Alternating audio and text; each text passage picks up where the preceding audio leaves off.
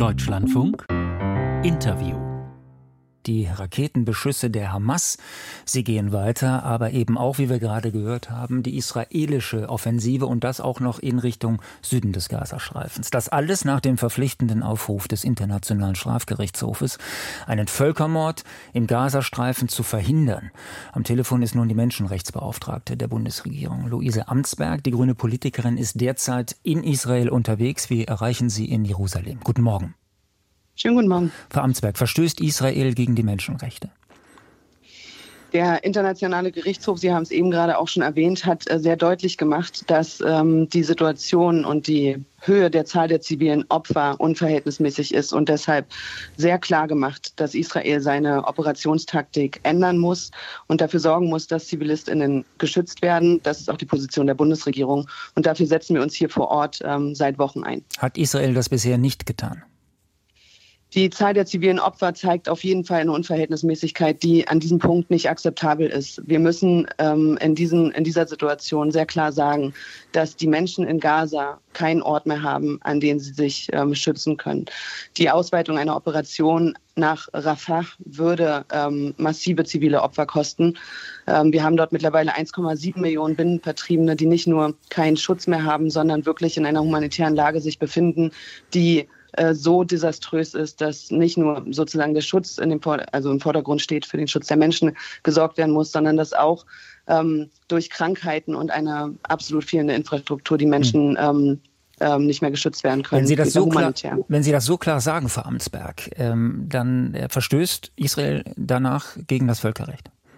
Das muss ein Gericht entscheiden, aber klar ist, der Schutz der Zivilistinnen ist nicht ausreichend gesichert. Und deshalb setzen wir uns ja auch sehr stark für nachhaltige Feuerpausen ein vor Ort ähm, haben immer wieder auch klar gemacht, dass die humanitären Zugänge geöffnet werden müssen, dass humanitäre Helfende sicher in die Gebiete kommen müssen, weil auch da ist es so, äh, dass die Lage sich immer mehr anspannt, immer mehr humanitär Helfende auch in Gefahr geraten.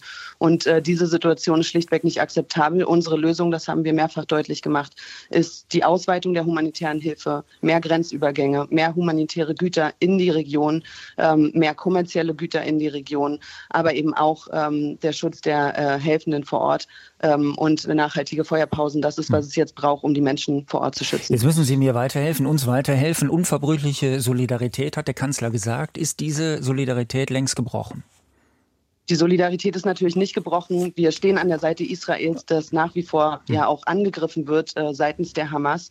Aber als Freunde und Partner Israels ähm, nehmen wir uns natürlich auch das Recht heraus, klar zu sagen, wenn wir glauben, dass diese Art der Operationstaktik erstens ähm, zu viele massive ähm, äh, Schäden anrichtet, vor allen Dingen Opfer kostet. Das haben wir getan, werden wir auch weiterhin tun. Aber auch natürlich, und das hat ja auch die Außenministerin sehr klar gesagt, dass die Art, wie Krieg geführt wird, auch einen sehr entscheidenden Einfluss darauf haben wird, wie es an einem hoffentlich bald kommenden Tag danach weitergehen wird. Mhm. Das heißt, die Frage einer Zwei-Staaten-Lösung, und das ist ja auch das, womit ich mich hier vor Ort sehr viel auch mit kritischer israelischer Zivilgesellschaft befasst habe, ähm, die Frage ähm, hängt wesentlich damit zusammen, ähm, wie das jetzt weitergeht. Und ähm, das äh, ist das etwas, was wir natürlich hier vor Ort auch immer wieder klar machen. Frau Amtsberg, müssen Sie uns noch mal erklären, wie passt das zusammen? Also diese unverbrüchliche Solidarität und diese massive starke, harsche Kritik am Vorgehen der israelischen Armee, am Vorgehen der israelischen Regierung? Naja, wie ich schon bereits sagte, als ähm, Partner, als ähm, ein Akteur, der hier in Israel ja auch sehr stark wahrgenommen wird, äh, ist es nicht so, dass wir zu Dingen, die uns nicht gefallen oder die wir nicht für richtig halten, äh, uns nicht äußern. Wir haben das mehrfach getan. Wir haben sehr deutlich gemacht, was unsere Forderungen sind. An denen werden wir auch weiter festhalten. Und das alles dient natürlich dem Ziel, und auch das haben wir mehrfach als Bundesregierung klar gemacht, dass es hier zu Frieden in der Region kommt, zu einer Zwei-Staaten-Lösung, in einer Situation, ähm, in der Jüdinnen und Juden, Juden in Sicherheit leben können, aber auch Palästinenser Palästinenserinnen und Palästinensern ein würdevolles Leben in einem eigenen Staat aber, haben können. Aber die Regierung lehnt das ja ab, hat Benjamin Netanyahu noch einmal klipp und klar gesagt. Das heißt, akzeptieren Sie demokratische Entscheidungen einer demokratischen Wahl, einer demokratisch legitimierten Regierung, die eine klare Politik formuliert? Also diese klare Politik fordern wir natürlich heraus, indem wir sagen, dass wir eine Zwei-Staaten-Lösung hier für die Region anstreben. Es gibt Verträge dazu, die Oslo-Verträge. Es gibt einen Plan, an dem man anknüpfen können muss. Äh, das war nach wie vor oder ist immer noch die Position vieler internationaler Akteure, auch unsere. Und äh, dafür werden wir uns auch weiter einsetzen, weil wir fest der Überzeugung sind, dass es anders nicht möglich ist, dass Israel in einem sicheren Umfeld existieren kann. Und das ist äh, Staatsräson, das ist für uns ein politisch ähm, wichtiges Ziel. Und deshalb werden werden wir uns dafür natürlich auch weiter einsetzen. Dazu gehört aber auch, dass man deutlich macht, dass äh, die politische Gemengelage hier vor Ort in Israel, auch in der israelischen Gesellschaft, durchaus diverser ist, ähm, als sie zuweilen nach außen dringt. Ähm, wir müssen auch klar machen, äh, dass hier Stimmen gehört werden müssen, die mit dieser Politik hm. nicht einverstanden sind und die sich eine friedliche Lösung für ihr Land wünschen. Gehen Sie davon aus, glauben Sie, dass die Regierung Netanyahu auf diese Belehrungen aus Deutschland wartet? Ob er darauf wartet, weiß ich nicht. Äh, er wird sie sich aber auf jeden Fall anhören müssen. Ähm, die Bundesregierung, äh, viele AkteurInnen, viele MinisterInnen ähm, sind hier vor Ort, ähm, führen intensive Gespräche auf täglicher Basis. Und das werden wir weiter tun und äh, uns dafür einsetzen, dass äh, dieser Weg ähm, auch gehört wird und dass wir uns darüber auch austauschen. Wie wird das, das ist natürlich äh, Diplomatie. Wir können hier niemanden zwingen, aber wir können natürlich mit Nachdruck darauf einwirken und auch deutlich machen, wo wir die Zukunft hier im Land sehen und wo wir auch bereit sind, uns einzubringen. Massiv. Und da haben Sie das Gefühl, dass das ankommt? Oder dass das, Momentan? dass das zu einer Entfremdung führt zwischen Deutschland und Israel, was man ja auf gar keinen Fall will, wenn wir den Kanzler richtig verstanden haben. Naja, man muss natürlich dazu sagen, dass die politische Gemengelage hier vor Ort eine kritische ist. Ja, es gibt ähm, weite Teile der israelischen Regierung, die sich in Jerusalem mit radikalen SiedlerInnen treffen, über eine Wiederbesiedlung des Gazastreifens sprechen. Da müssen wir natürlich jetzt auch klar sagen, dass das eine Politik ist, die mit unserer Forderung, mit unserem, äh, unseren Zielvorstellungen für die Region hier nicht übereinstimmt und erwarten natürlich auch von Netanyahu, dass er dazu Stellung bezieht. Was nicht sein kann, ist, dass die Ne, wir gucken ja sehr, sehr verstärkt auf Gaza, was aufgrund der humanitären Lage sehr, sehr wichtig ist. Aber ähm, die, das Gebiet hier ist ja größer. Es umfasst auch die West, Westbank, wo ähm, momentan ähm, äh, sehr viele Auseinandersetzungen mit radikalen SiedlerInnen stattfinden. Hm. Ähm, eine palästinensische Autonomiebehörde, die wirklich destabilisiert wird dadurch, dass sie ihre eigene Bevölkerung nicht schützen kann ähm, vor Übergriffen.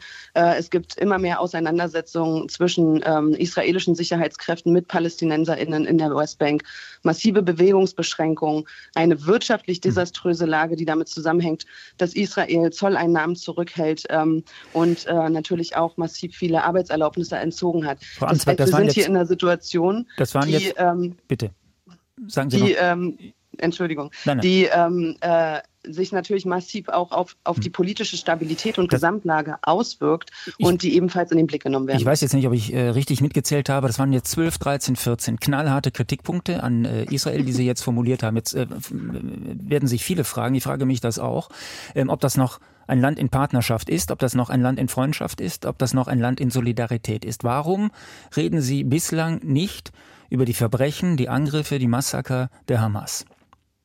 Weil Sie die Fragen gestellt haben äh, diesbezüglich, wie wir uns gegenüber der israelischen Regierung aufstellen. Ich habe ja sehr deutlich gemacht, dass wir in Solidarität mit Israel stehen. Und wenn man hier vor Ort ist, das haben Sie sehr deutlich israelischen gemacht. Zivilgesellschaft, äh, es waren ja auch Ihre Fragen, mhm. ähm, wenn man hier vor Ort mit der israelischen Zivilgesellschaft spricht, dann merkt man eine hochpolarisierte und auch traumatisierte Gesellschaft, die, und das ist auch wirklich meine ähm, äh, tiefe ähm, Auffassung nach den Gesprächen, die ich hier jetzt nicht zum ersten Mal, sondern zum dritten Mal mittlerweile seit dem 7. Oktober geführt habe, wenn wenn man hier vor Ort ist, dann weiß man ganz genau, Frieden ist das Einzige, was hier den Menschen auch Gerechtigkeit bringen kann. Es gibt eine Terrororganisation, die Israel massiv angegriffen hat. Eine traumatisierte israelische Gesellschaft, was man total verstehen kann. Denn es ist einer der massivsten Angriffe. Ist das also selbst, ist das Selbstverteidigung, was die Israelis jetzt machen? Und ist das Selbstverteidigung?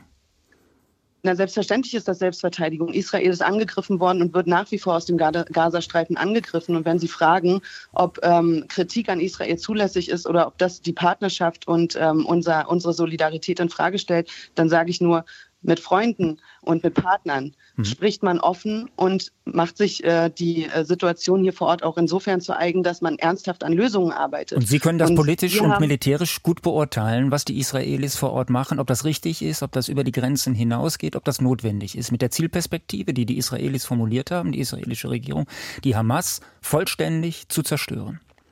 Ich kann nur sagen, dass die humanitäre Lage in Gaza in ein Ausmaß erreicht hat, wo es nicht mehr möglich ist, Zivilistinnen und Zivilisten ausreichend zu schützen. Wir haben dafür Lösungsvorschläge gemacht, an denen halten wir weiterhin fest.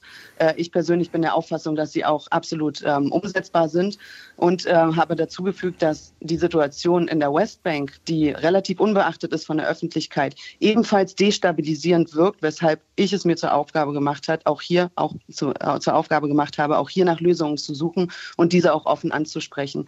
Mein Interesse und das Interesse der Bundes Bundesregierung ist es, dass Jüdinnen und Juden hier in Frieden leben können. Und dazu braucht es eine Zwei-Staaten-Lösung und vor allen Dingen auch ähm, ein, äh, ein ernsthaftes Auseinandersetzen damit, äh, wie äh, Menschen gerade in der Westbank, Palästinenserinnen und Palästinensern, ähm, äh, leben können. Das beides geht zusammen. Das haben wir mehrfach klargemacht und das werden wir auch in der Deutlichkeit weiter sagen. Die Menschenrechtsbeauftragte der Bundesregierung, Luise Amtsberg, war das. Vielen Dank, dass Sie für uns Zeit gefunden haben. Einen guten Tag nach Jerusalem. Sehr gerne. Vielen Dank. Auf Wiederhören.